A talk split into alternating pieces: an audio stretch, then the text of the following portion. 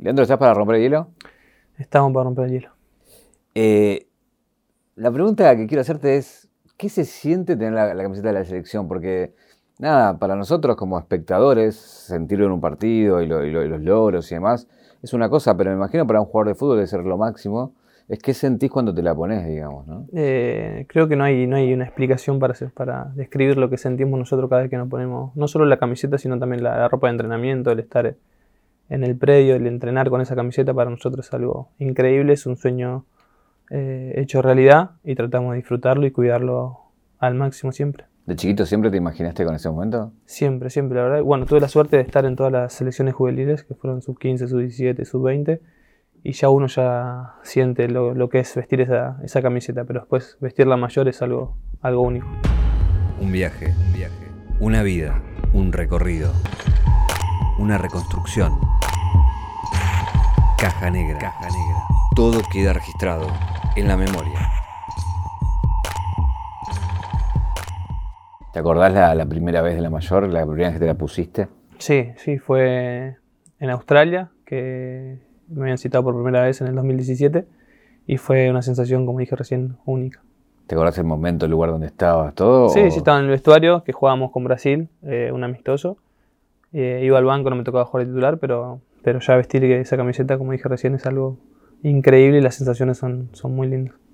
Eh, ¿Sos de San Justo? De San Justo, sí. Contame ahí de cómo era el barrio, por dónde vivías, cómo era, no sé, la canchita del barrio. Vivía en un barrio llamado La Justina, que es ahí en San Justo, cerca de la rotonda de San Justo. Y, tenía el club a la vuelta de mi casa que se llama, ahora se llama La Unión de la Justina, pero en ese momento se llamaba La Justina. Y jugué ahí de los tres años hasta los seis, que después me fui a, otro club en Mataderos.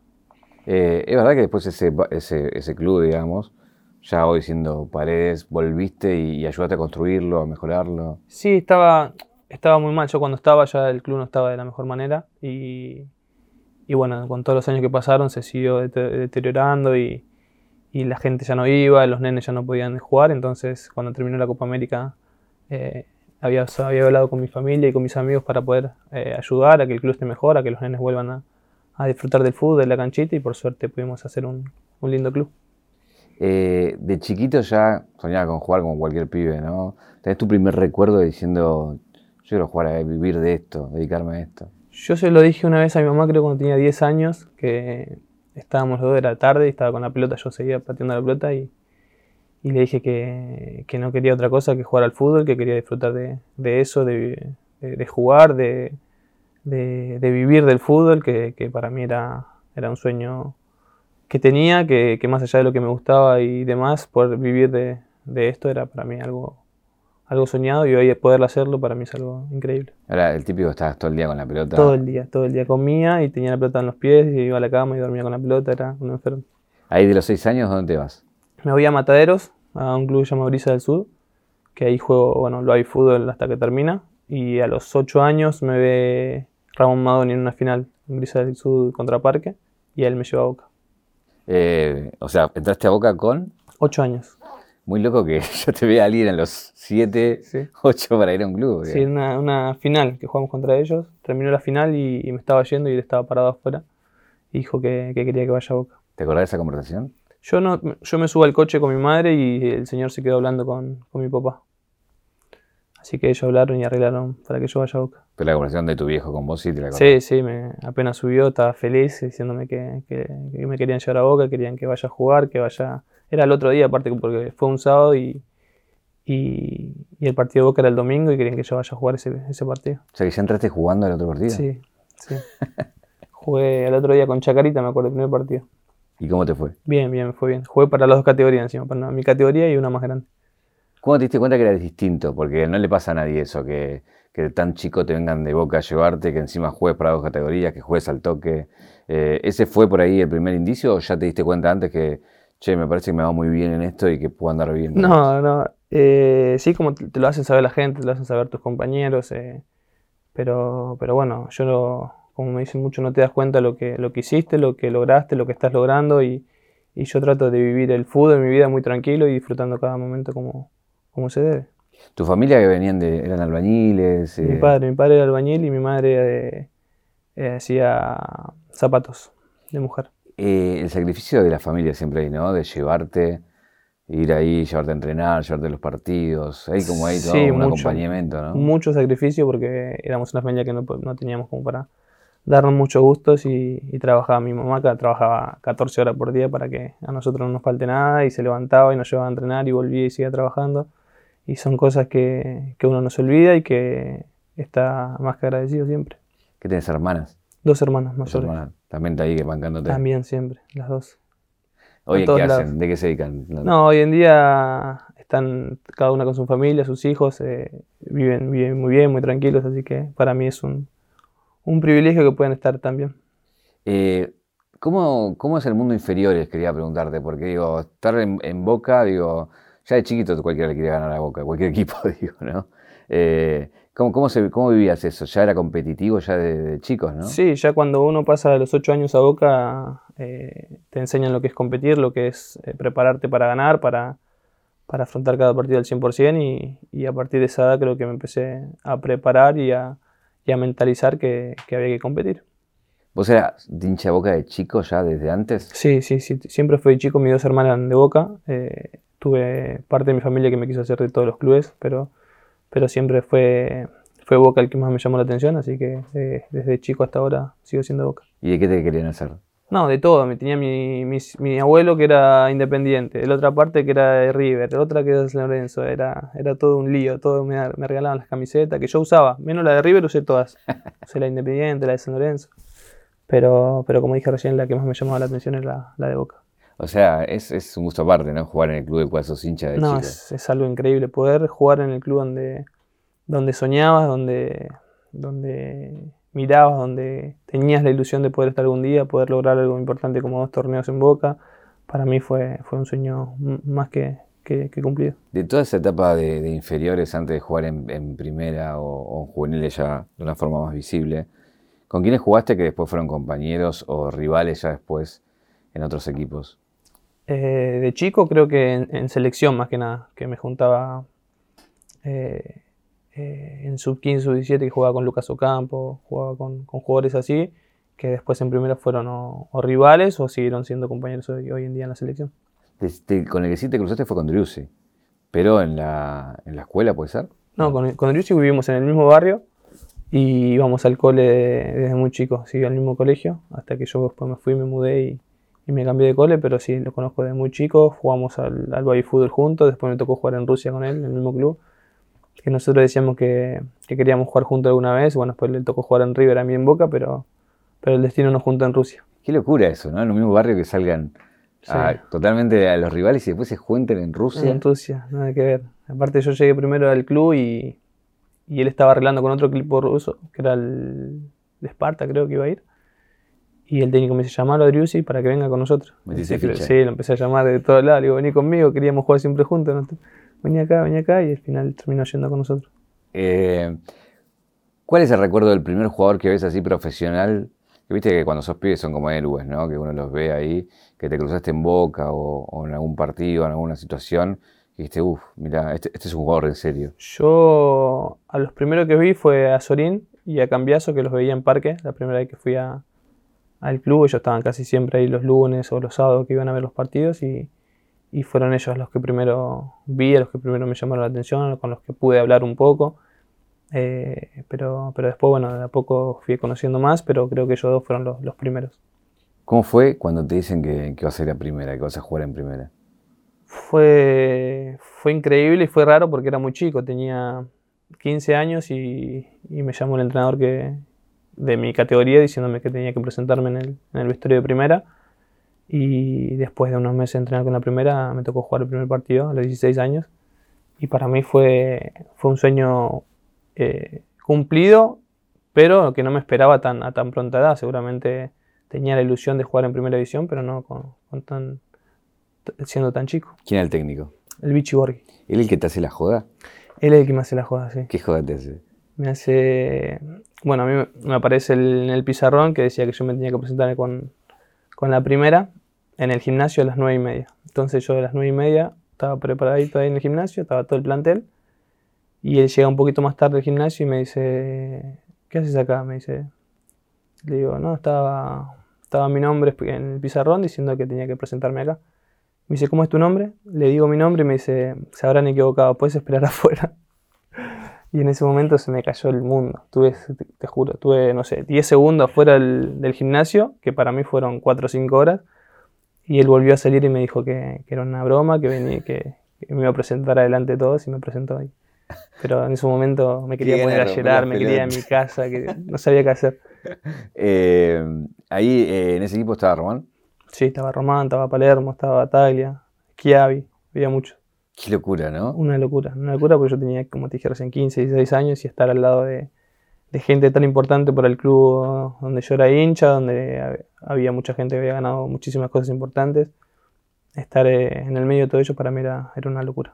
¿Recordás así algo, el primero que te vino a dar un consejo, así unas palabras como para decir, che, vas a ir a, a jugar y tener en cuenta esto? No, todos, todos. La verdad que se me iban acercando de a poco, diciéndome que cualquier cosa que necesite, cualquier inquietud que tenga, cualquier cosa que, puedan ayudarme, ellos estaban a disposición y para mí que, hagan eso conmigo era, era una confianza muy grande, era, era algo lindo y, por suerte pude entrar al grupo muy rápido.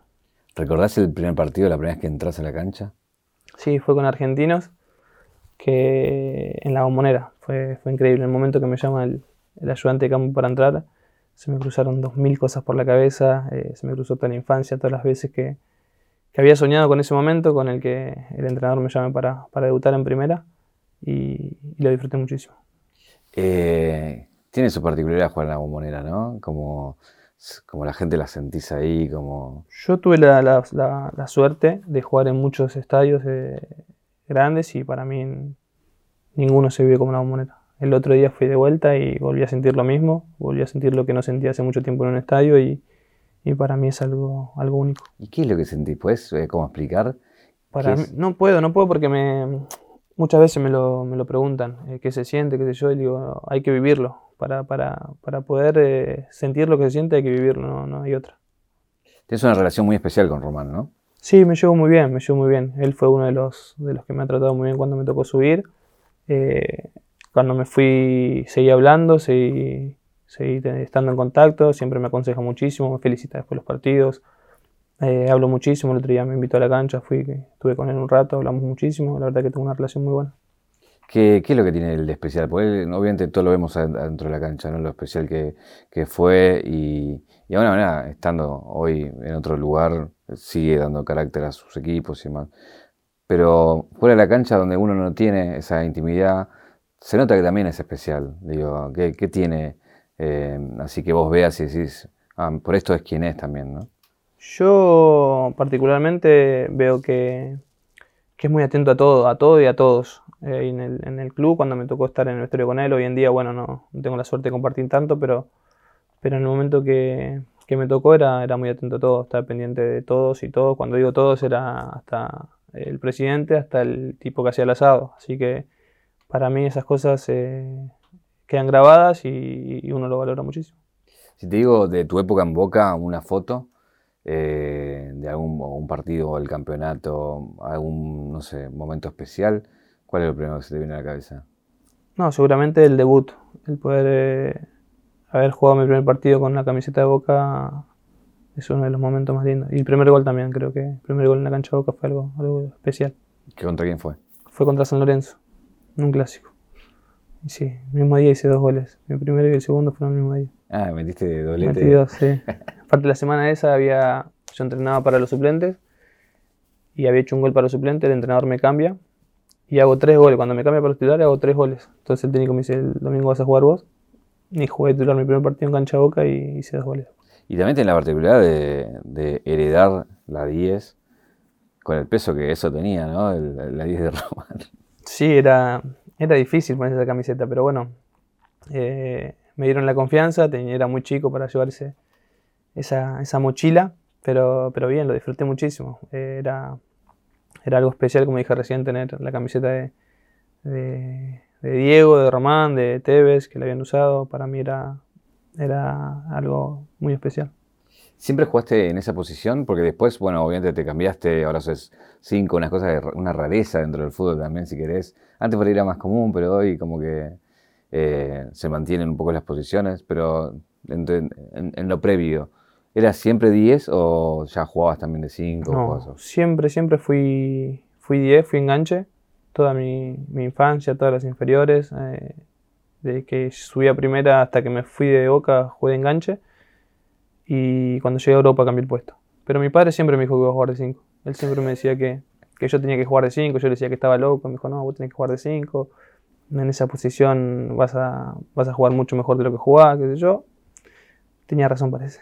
¿Cómo la vio? No sé, él jugaba de 5 cuando era, cuando era, era jugador, era chico. Y él decía que yo tenía, tenía todo para jugar de 5. ¿Y cómo ves la diferencia? Eh, ¿Hoy lo entendés? Hoy en día, sí, eh, no me queda otra que darle la razón porque eh, las cosas salieron bien. En esa posición encontré, encontré todo lo que necesitaba para poder triunfar, para poder eh, jugar en, los mejores clubes de Europa, para poder jugar en mi selección, para lograr cosas importantes. Así que seguramente el cambio me hizo muy bien. Hay en dos posiciones que hablamos del 10 y el del 5, que el 5 era Ba- Bataglia, hoy el compañero tuyo en ese momento y hoy técnico de, de- de Boca. ¿Cómo la historia no va cruzándote con, Sí, con sí. ellos dos que estuvieron ahí al lado tuyo hoy son El otro, día, referentes? el otro día lo vi y me hizo acordar una, una anécdota que, que tenía con él, porque en el primer entrenamiento que yo hago con primera, el Bucci Borghi quería probarme cómo reaccionaba yo a, a una patada cuando, cuando, cuando me peguen en un partido o en un entrenamiento. Entonces hizo la reunión y pidió que alguno me pegue una patada apenas arranque el partido. Y en ese momento me habían contado que el Chaco Insaurralde había levantado la mano y le dijo, y le dijo no, vos sos muy bruto. Entonces le dieron la responsabilidad a, a Seba Batalla. Y él fue el que me pegó mi primer patada. Esto no lo sabías vos. No, no, esto me lo contaron después. Esto me lo contaron después porque es la reunión que tenían el- los titulares con el entrenador. Y, y arrancó el entrenamiento y la primera pelota que toqué, me, Seba Batalla me levantó por arriba. Me parece que Izarralde... no, Izarralde, no, sí, no, no. dice que apenas, apenas dijeron necesito uno para dar una patada. Demasiado, lo tuyo es Levantó demasiado. la mano. Eh, eh, ¿Qué pasó con Orión? Esa también, esa famosa patada. Nada, eso eh, era un entrenamiento eh, divertido porque ese, ese día jugábamos eh, un partido con San Lorenzo y se suspende porque las hinchadas eh, hubo problemas. Entonces fuimos a- al club a entrenar, a pasar el, el día, a jugar unos reducidos y tuve la suerte de después salir con la lesión que tuve. Pero, pero nada, ya está, ya pasó. Y en ese momento estabas. No, en ese momento nada, era muy chico, tuve una lesión importante que, que tenía que haberme operado, pero el médico me dijo que, que era muy joven para, para operarme, que iba a estar más tiempo parado, pero era mejor que no me opere. Eh, fue una lesión que sufrí mucho, los primeros días me dolió muchísimo, tenía el pie muy hinchado, pero, pero bueno, queda como... ¿Son esa calentura de partido? ¿Qué- qué- Sí, no sé, no sé, porque por más caliente que esté un compañero siendo tan joven, eh, es difícil tomar esa decisión, pero bueno, como, te, como dije siempre, ya pasó, pasó hace muchísimo tiempo y hoy en día disfruto de lo, de lo que vivo. Eh, cuando, bueno, te- te- ya te volvés una estrella de boca y obviamente cuando pasa eso es inevitable que, que te, que te vayas y que te compren y que vayas a Europa. Eh, se abre la, puerta, ¿no? Eh, seguramente tuviste varios coqueteos antes de, irte, ¿no? Hubo varios sondeos seguramente. ¿Por qué finalmente te, vas y qué hace que, te vayas, digamos? Yo creo que esa lesión ayudó mucho a que yo deje el club en ese momento. Eh, también ayudó que, después de la lesión no jugaba, entonces eh, junto a mi familia tomamos la decisión de, de- de irme. Había una, una oportunidad importante, un club importante en Italia, así que tomé la decisión de, de irme. Bueno, hoy en día eh, no me arrepiento porque salió, salió todo como, como esperábamos.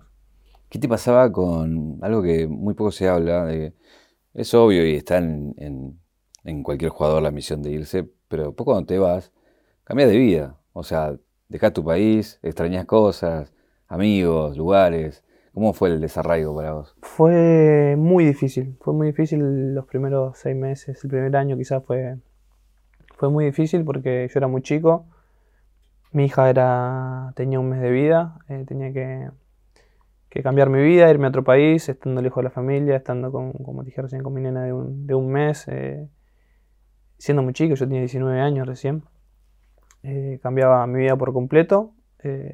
era, muy difícil, extrañé muchísimo a mis amigos, extrañé muchísimo a mi familia, pero eso me ayudó a crecer, a ser un, una persona mucho más madura, a cambiar mi pensamiento, a cambiar mi estilo de vida también. Y como dije antes, eh, creo que la decisión que tomé fue la, correcta. Eh, ¿Con el idioma se complicó o no? No, a los dos, tres meses estaba hablando italiano. Ah, ya lo sí, lo agarré, lo agarré rápido. Lo agarré rápido porque, bueno, tuve la suerte y la mala suerte que no había eh, sudamericanos, había solo brasileños, sudamericanos, o sea, argentinos no había. Entonces no me quedaba otra que aprender y, por eso lo agarré rápido.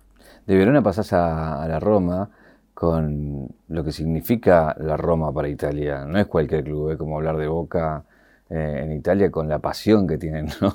No, es que a mí me lleva, me compra la Roma. Yo me voy, me voy a la Roma y como la Roma en ese momento no tenía cupo extranjero y yo estaba lesionado, tenía que, que ocupar cupo en otro club. Entonces la Roma toma la decisión de llevarme a, a Verona, en el cual tuve creo que dos meses nomás porque la recuperación yo la hice en Roma. Y, y, cuando me tocó volver a Roma, ahí sí empecé a disfrutar de lo que era lo que era el fútbol europeo, lo que era vivir en una ciudad tan importante como Roma, estar en un club importante como Roma, y ahí empecé a sentirme mucho más como mucho más eh, libre y seguro de lo que estaba viviendo.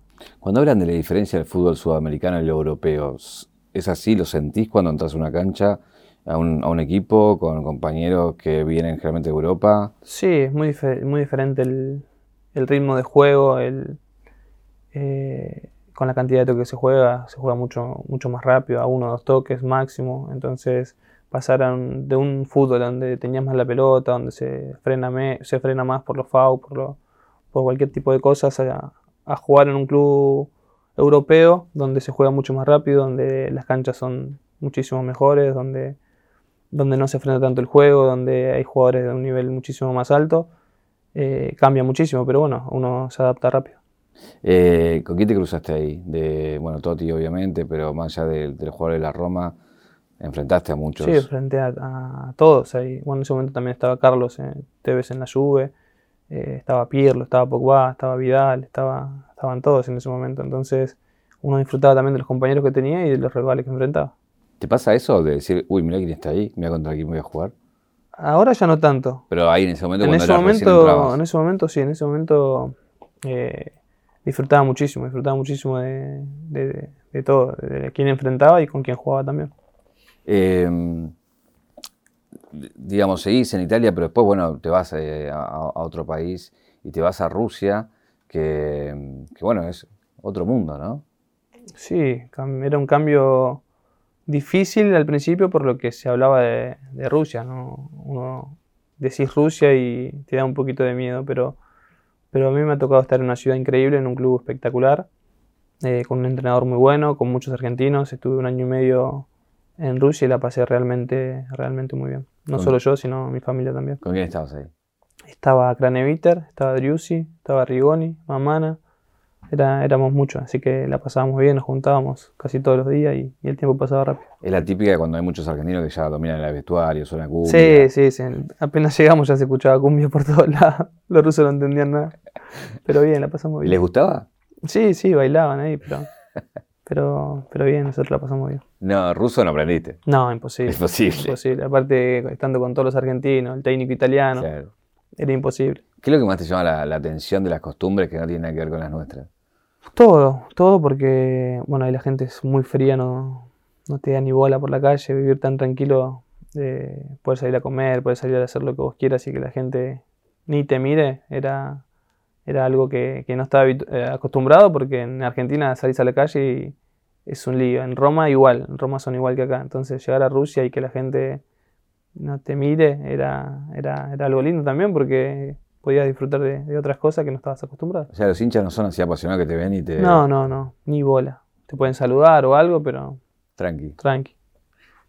Eh, desde ahí te, vas a, bueno, a lo que es más la actualidad, ¿no? Para, después hablaremos de selección, digo, pero, pero te vas a un equipo en otro contexto que después termina siendo, digo, como un Dream Team, que en ese momento que vos te vas, eh, no, todavía no lo, era en, en, esta dimensión que soy, ¿no?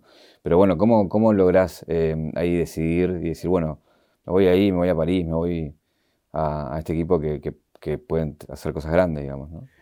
Sí, bueno, tuve la oportunidad de, cambiar de club, era un club eh, muy importante, era un paso muy grande en mi carrera, había jugadores eh, de altísimo nivel en, ese club y, y creo que no era, no era para dejar pasar la oportunidad. En ese momento el club Zenit no me dejaba salir, no quería que yo me vaya, quería que me quede a cumplir mi contrato, pero, pero yo sabía que esa oportunidad no la podía dejar pasar. Entonces hablé con el entrenador, tuve la suerte que el entrenador había jugado en el Paris Saint Germain y, y le dije que, que, él sabía lo que era jugar en un club importante, que, que estas oportunidades eh, no aparecen siempre, que, que, me ayuda a salir y bueno, él lo entendió, habló con, con, la gente del club y, y, ayuda a que yo pueda salir del club y, llegar al Paris Saint Germain. Primero recuerdo de París, llegas a París, llegas al club. Llegué al club y apenas entro, que termino de cambiarme, entró Kylian. Entró Kylian al vestuario, que era el único que estaba en el, en el club, porque los demás jugaban afuera, él no jugaba ese día, entonces fue el primero que me crucé y llegar y entrar a, a un vestuario tan así importante que esté eh, una persona que había sido campeón del mundo hace menos de un año era, era, era algo increíble para mí, era un cambio muy grande. Eh, ¿cómo, ¿Cómo es eh, en el sentido de, yo creo que ya no, no, no, lo viví, no lo sé. Pero cuando tienes tanta mega estrella, es como ya el ego, ya, ya, ya es como. No, no, la, la verdad que. Mucho ya pasó de rosca, digo. Muchos me preguntan eso, cómo es el tema de ego en el vestuario, porque teniendo tantas estrellas como decís, puede ser difícil, pero, pero tenemos la suerte de, de, que hay gente muy humilde, que gente muy ganadora, que ha ganado todo, que quiere seguir ganando, que quiere seguir logrando cosas y, y, y, eso es importante para un grupo. Entonces, eh, yo siempre digo que, que, disfruto de mi compañero, disfruto de entrenarme cada día con ellos, eh, de compartir cosas con ellos, porque eh, más allá del fútbol, la relación que tenemos afuera con Neymar, con Messi, con, con este tipo de, de, jugadores y de personas, para mí es algo increíble. Para Messi, ¿llamaste mucho? ¿Lo llamaste mucho para convencerlo? A Leo, a Leo intentamos convencerlo en, en Ibiza más que nada, cuando lo cruzamos después de la Copa América. Pero antes también, en diciembre, cuando se habló que, él podía llegar, yo le mandaba, le mandaba mensaje que venga, le mandaba fotos con la camiseta del París, porque salían las fotos que, le hacían, ¿viste? Se las mandaba. Pero, pero bueno, él tenía una decisión tomada, él quería renovar con su club. Era difícil que le cambiemos la decisión, pero bueno, después pasó lo que pasó y tuvimos la suerte de que vino con nosotros. ¿Cómo te enteraste que posta venía? Nosotros lo vimos a él creo que un miércoles en Ibiza y él el jueves viajaba a Barcelona para firmar su contrato. Claro, la famosa foto que estaban todos. Y... Claro. Entonces lo saludamos después de ese día, se fue, al otro día viajaba y el día que viajaba, al mediodía, nos mandó un mensaje diciendo eh, me voy a jugar con ustedes. Entonces eh, miremos el teléfono en el mismo momento con Fide, nos miramos y dijimos no puede ser, es mentira, qué sé yo. Y, y dijo no, ya está, ya está, voy para allá, voy para allá. Y yo le dije, hasta que no te vea con la camiseta, eh, no, no voy a creerlo. Eh, te esperamos, obviamente, te vamos, te vamos a estar esperando, pero hasta que no te vea acá, no, no lo voy a creer. ¿Cuándo le creíste? Cuando me mandó una foto en el aeropuerto, que estaba con la remera del París y el barbijo del París. En ese momento dije, eh, es uno de los nuestros. ah, o sea, un poco más entrando al club. Estaba, estaba yendo al club, había viajado al aeropuerto y le habían dado la remera del París y el barbijo del París y me mandó una selfie. ¿Y la primera vez que lo ves, ya en París? ¿Recordás ese abrazo, ese momento? Sí, hay un video, el video que el primero que lo veo cuando, cuando entra, que entra al vestuario. Y, y fue, fue increíble tenerlo en el vestuario porque uno lo disfruta en la selección, lo, lo ve cada, cada vez que nos juntamos, pero tenerlo todos los días eh, en el club es, es, algo increíble. Vos lo sufriste como rival, ¿cómo es jugar contra él? Uh, es difícil. Sí, tenerlo enfrente ya el, los días antes, saber que vas a jugar contra él eh, es ¿qué hago? ¿Qué hago para, para, para intentar eh, de alguna manera eh, pararlo, como, como quien dice, pero, pero es muy difícil. Tuve la suerte de, de, de que salieron bien las cosas con, contra, contra ellos, pero, pero los días antes son difíciles. Encima se picó contra él. Sí, sí, se había enojado. ¿Por qué crees que se había enojado? Ah, se había enojado porque yo había hecho un comentario para mis compañeros y me escuchó. Entonces se había calentado. Estaba recaliente. No. Sí, sí. Acabó puteada mal. No. Pero después pasó. Se es un bajón que se te que me decís. Yo me quería morir, me quería, quería ir a mi casa. Pero bien, bien, ya está. ¿Y cómo después, después hablar? No, después lo vi en la selección y actuó como si nada, como si no había pasado nada. Y eso, como dije yo en una entrevista hace poco, me demostró todavía lo que es como persona porque hizo como que no pasaba nada, como que no había pasado nada y la relación siguió como, como venía. Después cuando ya eran más amigos sí lo hablaron. Sí, lo hablamos en París, cada vez que, que sale la conversación o que vemos un video de eso, hablamos, nos quedamos de risa. Pero estaba enojado, estaba muy enojado. ¿Y qué te dice? Que se había calentado en serio. Sí, estaba recaliente, me quería matar, me quería matar. Eh, ¿Y cómo es jugar con él como compañero? A, a ver, cuando uno lo, lo- lo mira y tiene la, la suerte de, de haberlo visto en vivo, ve ese cambio de velocidad que parece no humano. Y después uno como hincha dice, qué suerte que somos contemporáneos a ver a Messi. No me imagino que es para un jugador ser contemporáneo y jugar con él. No, no, no hay explicación. No hay explicación para, para describir lo que sentimos nosotros cada vez que nos toca jugar con él, compartir cosas con él. Como yo dije antes, no solo como jugador, sino eh, compartir lo que es la- el día a día con él. Eh, para mí es un orgullo muy grande, disfruto muchísimo de, de- lo que me está tocando vivir con él y ojalá sea para, para mucho, mucho tiempo más. Ahora tiene un grupo entre ustedes los argentinos ahí en... ¿En París? Sí. ¿Hay sticker? Sí, todo el tiempo. Yo hablo con el sticker. ¿Cuál es tu favorito? No, tengo un montón, tengo un montón. Hay de todo tipo. ¿Tenés de lío? Sí, ¿Y, tengo. y se lo mandás? Sí, se lo mando. Se cae de risa. ¿Cuál le mandás? Tengo, después lo voy a. Tengo varios. Pero bien, yo hablo con stickers. Hay un momento que se cansa y digo, loco, deja de mandar stickers. Pero sí. ¿Y él manda? Sí, mandan todo, Fide también. Se usan mucho los stickers en el grupo. De los tres, ¿quién es el más, el más hincha? ¿Con los stickers? No, no, en la vida en general. Ah, entre no. ustedes. Entre nosotros bien, hablamos bien, casi todo lo mismo. Casi todo el. Pero con los stickers soy yo el más pesado. Hay la, la, la famosa foto que están post campeonato de Copa América con, con Neymar y con, y con Messi y vos. Y ahí también eh, se ve que hay una, una amistad, una onda, ¿no? También Neymar dentro de, de ese grupo, ¿no? ¿En el- la escalera? Sí. Ah, no, ese día fue. Fue raro eh, el principio porque después de una final tan importante, estar sentado ahí con ellos dos, hablando de, de, de todo menos de la final, hablábamos de la vida, de lo que habíamos vivido en esos 45 días eh, encerrados, de, de- lo que iba a hacer cada uno en sus, en sus vacaciones. Fue una charla más de amigo que de otra cosa porque no- realmente no se habló de, de fútbol. Eh, para mí fue algo increíble estar sentado después de, como te dije recién, una final tan importante, de haber logrado lo que vimos- habíamos logrado ese día, estar sentado en una escalera hablando con ellos dos fue, fue maravilloso. Eh, hablando ya así de la selección, eh, la primera convocatoria a la mayor, cuando te enterás, ¿cómo, cómo te pega? ¿Cómo, cómo lo recordás? Fue, yo estaba en el, en el micro eh, yendo a un partido y me llamó el, el que el que llama para avisarte lo- la convocatoria, que se llama Omar Souto, eh, y me comunicó que yo estaba citado a la selección mayor, no lo podía creer, empecé a, a escribirle a mi familia, a, a mis amigos, diciendo que, que por primera vez estaba citado a la selección mayor y fue, fue una noticia, fue muy linda recibirla. ¿Primer partido? El primer partido fue el que te conté antes eh, de, de Brasil, que fui al banco, pero no me tocó jugar. Y a los dos, tres días jugamos contra Singapur. Y me tocó jugar mi primer partido con la selección argentina. Me tocó marcar el primer gol es- ese mismo día, así que fue un lindo debut. Eh, sos parte de una selección que, mm, la verdad, arrancó sin poca expectativa en la gente. Eh, imagino que eso lo, habrás visto en el- o sentido en el run run, en los comentarios. Y ahora la gente está enamorada de ese grupo, ¿no? Como que eh, hizo todo para, para entusiasmar y como no, no sé, no tengo recuerdos de hace poco, de año, de hace pocos años, digo, de, de tanto entusiasmo. ¿Por qué crees que, pasó eso? Más allá de que jueguen bien y que sean un, grupo, me parece que hay algo más entre ustedes, ¿no? En- Entre, entre lo que transmiten, ¿no? Sí, fuimos de menor a mayor. Creo que los primeros dos partidos de la Copa del 2019, en los cuales habíamos jugado muy mal, los resultados habían sido muy negativos para nosotros. Fuimos muy criticados, eh, nos pegaron fuertísimo a todos, no solo a nosotros, sino al cuerpo técnico también.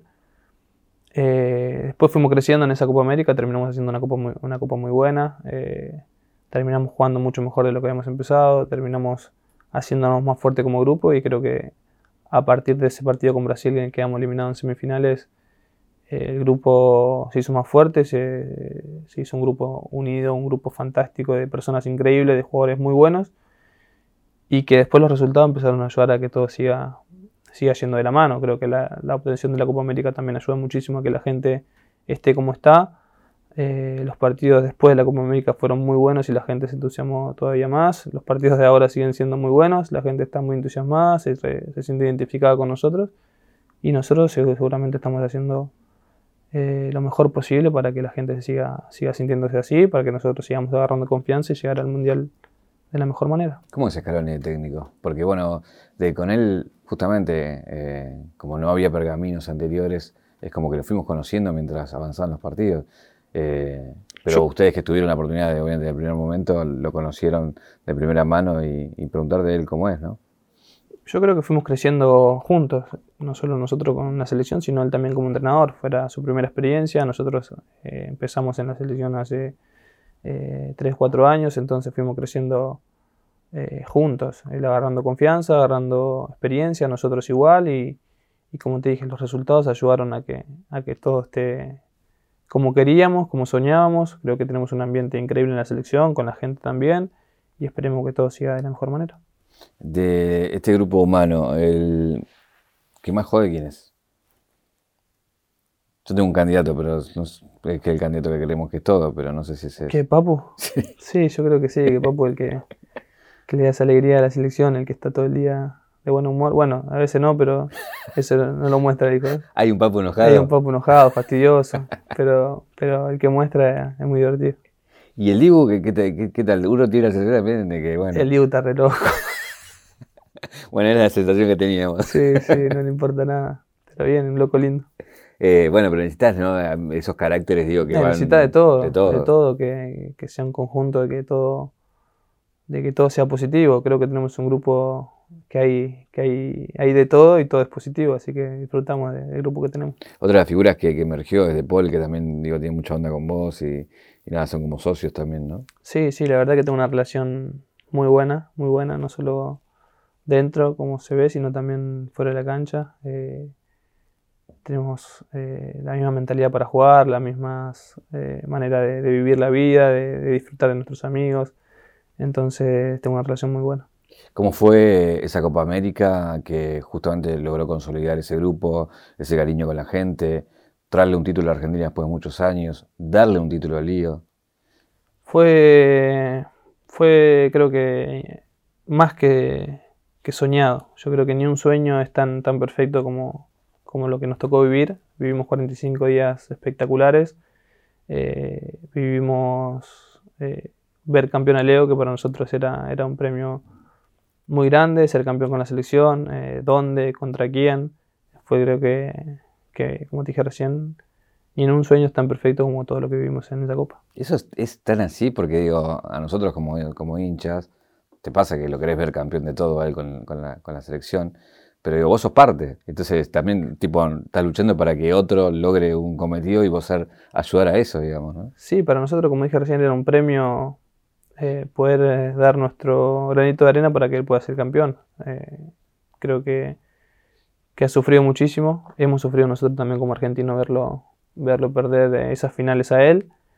Y como dije antes, verlo visto campeón con nuestra selección, haber ayudado a que él pueda ser campeón, para nosotros es un premio más que suficiente.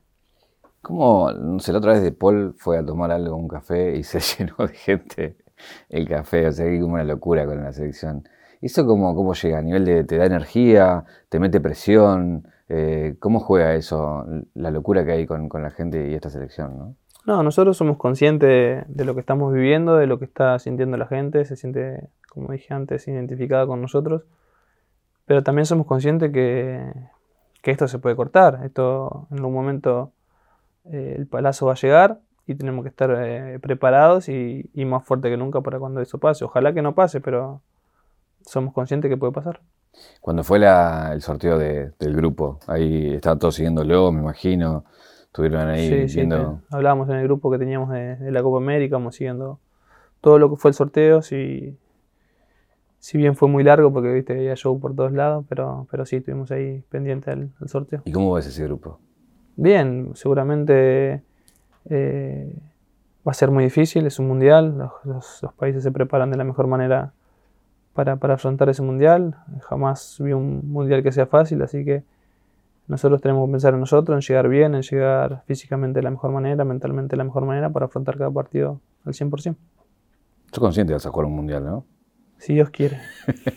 Yo sé que eh, está bien, eh, hasta que no esté confirmado ahí, pero, pero bueno, obviamente que, que- que- Sí, las ilusiones son, son muy grandes. Estuve muy cerca de jugar el anterior, que fuera en la última lista. Eso fue, fue, fue un golpe muy duro para mí y para mi familia. Entonces, estar tan cerca de, de jugar este es una, una ilusión muy, muy, muy grande. ¿Querés decirle algo a San Paoli o después te, No, te hincha? no. Te, te escribe. No, no, ya está. Ya pasó.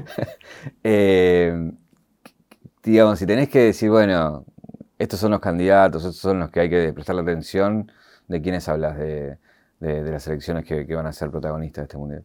Para mí hay selecciones muy buenas. Yo creo que Francia eh, es, una, es una candidata, Brasil, eh, Inglaterra, España juega muy bien, eh, Alemania siempre pelea por, estar ahí arriba. Son selecciones que, que, que seguramente se prepararán de la mejor manera para, para pelearlo. Ahí en el París se, se chicanean, se joden. Sí, hablamos, hablamos, pero bien, bien de risa. Eh, el tema es si te cruzas con Brasil, este, se, se- se picó bastante eh, en la Copa y bueno, después también en las redes, ¿no? De Richarlison y toda esa... Bueno, vos también tiraste Sí. un tirito. Pero bien, siempre con, con buena intención, siempre eh, priorizando el fol- folclore de fútbol como se dice siempre. Nada más, no va más que eso, no, ni con ninguna, ninguna mala intención. ¿Cómo ves una Argentina-Brasil en alguna instancia? ¿Te, te gustaría? Sí, a mí me gusta jugar con, con los mejores. eh, seguramente eh, va a ser muy difícil, pero, pero para ser campeón de, de algo tan importante como un mundial, seguramente tenés que ganarle a todos. Me imagino que hablarás con, con, con Lío sobre el Mundial. ¿Cómo, cómo lo ves? ¿Cómo, ¿Cómo charlan? ¿Cómo viven esta previa? No, ahora hablamos de, de lo que estamos viviendo todos con, con la selección, cómo estamos disfrutando de lo que nos está pasando. No solo de, los resultados, sino de cómo se está jugando, de lo que estamos viviendo con la gente. Para nosotros es algo muy importante y realmente lo estamos disfrutando mucho. Eh, después, bueno, es volver, seguramente en, poco tiempo estás volviendo a, jugar. Eh, ¿Tienen por delante un laburo eh, como grupo con el París de, conquistar ¿no? a- a la gente y a, y a plasmar todo lo que, lo que son, digamos, ¿no? Eh, porque venís de que los sirven a Messi, o sea, cosas ridículas que, que me imagino que, que van por ese también ese camino, ¿no? A tratar de, de consolidar todo eso que son en nombres, ¿no? Sí, sí, la verdad que, que tenemos jugadores y, y un grupo como para pelear todas las cosas importantes que tenemos con nuestro club. Eh, el año pasado no fue de los mejores, pero veníamos haciendo dos años muy buenos, donde el anterior habíamos llegado a la final de Champions, donde habíamos ganado la cuatro Copas de Francia. Eh, el último antes de que, de que llegue Leo también habíamos jugado semifinal de Champions, entonces quedar afuera en octavos con el equipo que teníamos era un golpe muy duro para todos. Después de ahí a que chiflen al Messi es otra cosa, pero, pero para nosotros eh, era, fue muy duro también. Eh, ¿Te gustaría volver a Boca en algún momento? Sí, siempre lo digo, siempre lo digo. Después de lo que viví el otro día me dieron todavía más ganas. Pero, pero tampoco quiero ilusionar ahora a la gente porque todavía soy joven, tengo un contrato con, con mi club, eh, tengo muchas cosas importantes también por delante, entonces eh, cuando, cuando se tenga que dar, se dará seguramente. Fuera del fútbol, ¿qué te gusta? O, me imagino que mirás mucho fútbol, digo, pero Sí, miro, miro mucho fútbol, pero, pero mi tiempo libre trato de disfrutar de mi familia, de mis hijos, de mis amigos. Eh, estando lejos a veces es difícil, pero cuando estoy acá en Argentina trato de disfrutar de ellos también. música escuchas, De todo, no tengo un problema. Cumbia, reggaetón, lo que sea. lo que sea. Sí, no tengo drama. Y ahí, ahí en la selección así como, o, o escuchan todo de todo. No, vamos pasando ahí, un poquito de todo. ¿Quién es el que maneja el...? Depende del momento. Si no, a la mañana no hay- el primero que llega pone música, así. Después, el día de, de partido que vamos a la cancha, el papu se encarga de la, de la música. Es el DJ. Él dice. Después en el vestuario, el utilero la pone. Ah, mira. Eh, tengo una caja que tengo algo para mostrarte, eh, pero no me entra en la caja, así que voy a pedir que me la alcancen desde allí atrás para hacerte una pregunta. Es un objeto que es nada, la pelota del mundial. Eh, no sé si la querés agarrar. Ya que- Eh, si tuvieras que. La pelota es lo, lo- lo más- lo que más quiere un jugador, ¿no? Es como. es lo que desde chico la- lo acompaña. Si te dijera, esa pelota se la tenés que regalar a un jugador, al que más quiera, ¿a quién se la regalas? Y a Messi, sin duda. Sí. Seguro. Eh, tenemos un regalo también para darte, que es esto, que es, abrilo, que es el anillo 0800 Don Roach. eh, Muchas plata. gracias. Se me entra. Ahí está. Y preguntarte, si vamos a la caja negra de tu vida, ¿cuál es el momento que te convierte en Leandro Paredes, ¿En Leandro Paredes, jugador? jugador? Ah, porque Leandro Paredes fui siempre. Eh, yo creo que el clic con, con lo que estoy viviendo y con la gente y demás seguramente fue eh, el haber llegado a la selección de la manera que, llegué y, lo que estamos viviendo con la selección. Yo creo que recién ahora me estoy dando cuenta de, lo que estamos generando, de lo que estamos viviendo, de lo que me demuestra la gente, el salir y que eh, la gente te demuestra tanto cariño, no solo la gente joven de mi edad, sino los nenes, sino la gente grande, eh, que te agradezcan por lo que, por la alegría que, le dimos a todo un país. Recién creo que, que después de la Copa América me estoy dando cuenta de lo que estamos logrando. Te pasa en la calle que, todo el tiempo, ¿no? Sí, la verdad que sí. Hoy en día, eh, como dije recién, la gente está feliz, te, te agradece, te, te da ánimo, te da, te da fuerza para seguir afrontando todo de la mejor manera. Nada, lo mejor para lo que viene. Te Muchas agradezco gracias. mucho que hayas venido. Y la última pregunta es, ¿qué te preguntarías vos? ¿Qué me preguntaría yo? Si volvería a Boca. Excelente.